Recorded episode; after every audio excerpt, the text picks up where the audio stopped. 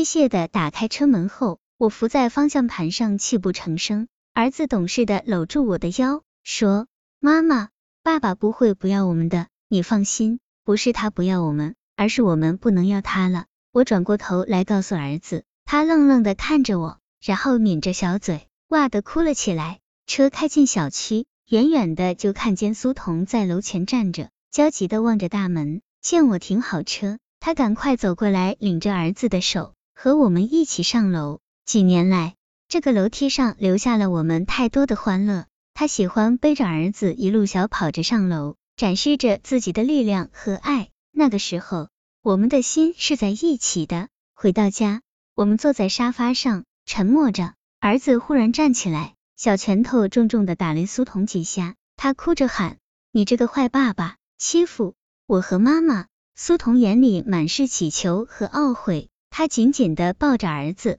不停的说对不起。儿子也使劲的搂住他的脖子，哭着喊：“你这个坏爸爸，你再不哄哄妈妈，他就不要你了。”以前我生气的时候，苏童总会拦腰抱着我，或者不停的割我的痒，直到我大声讨饶，然后原谅他。儿子以为这次也可以像以前一样。第二天太阳升起的时候，我和苏童倚在沙发上无言的对坐了一夜，儿子缩在他怀里熟睡着。终于。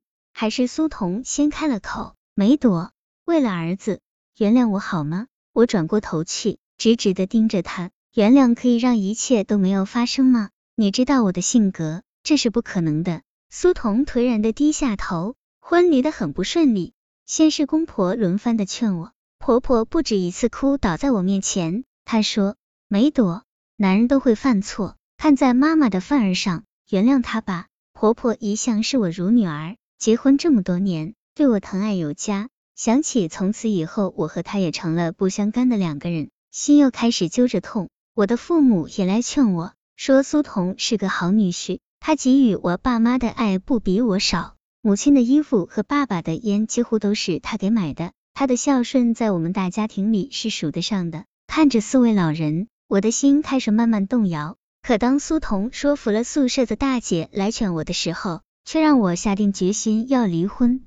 老大眼里的悲悯打碎了我这些年的骄傲。我不允许自己的后半生，每次看到他们的时候，都想到苏童带给我的背叛和耻辱。我说，老大，你不用劝我了，我必须离婚，不然我对不起自己。大姐无奈的叹息，她说，梅朵，你这么要强，会后悔的。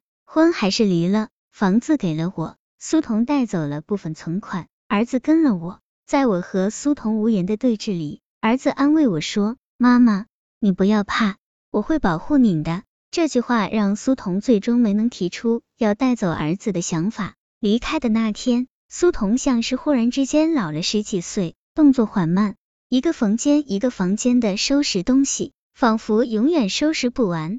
他临走的时候，儿子哇哇大哭起来。他问妈妈：“你怎么就不能原谅爸爸啊？”我扭头看向窗外，苏童搂住儿子，泪也流着满脸。离婚之前的几个月里，我一直憋着一股力量，像是要向谁证明什么。可等到真办完了离婚手续，心却突然间空了。望着儿子，我有了无尽的落寞和心疼。快乐是表象的，想念是真实的。离婚后，我努力在人前活得光鲜。姐妹们聚会的时候，我特意做了美容，换了发型。依然优雅高贵，我故作坦然的笑着说自己离婚了，虽然心里此时疼得拧成一团。姐妹们都说我傻，她们说谁都有犯错误的时候，苏童那么好的人，为什么不能原谅他呢？为什么不原谅？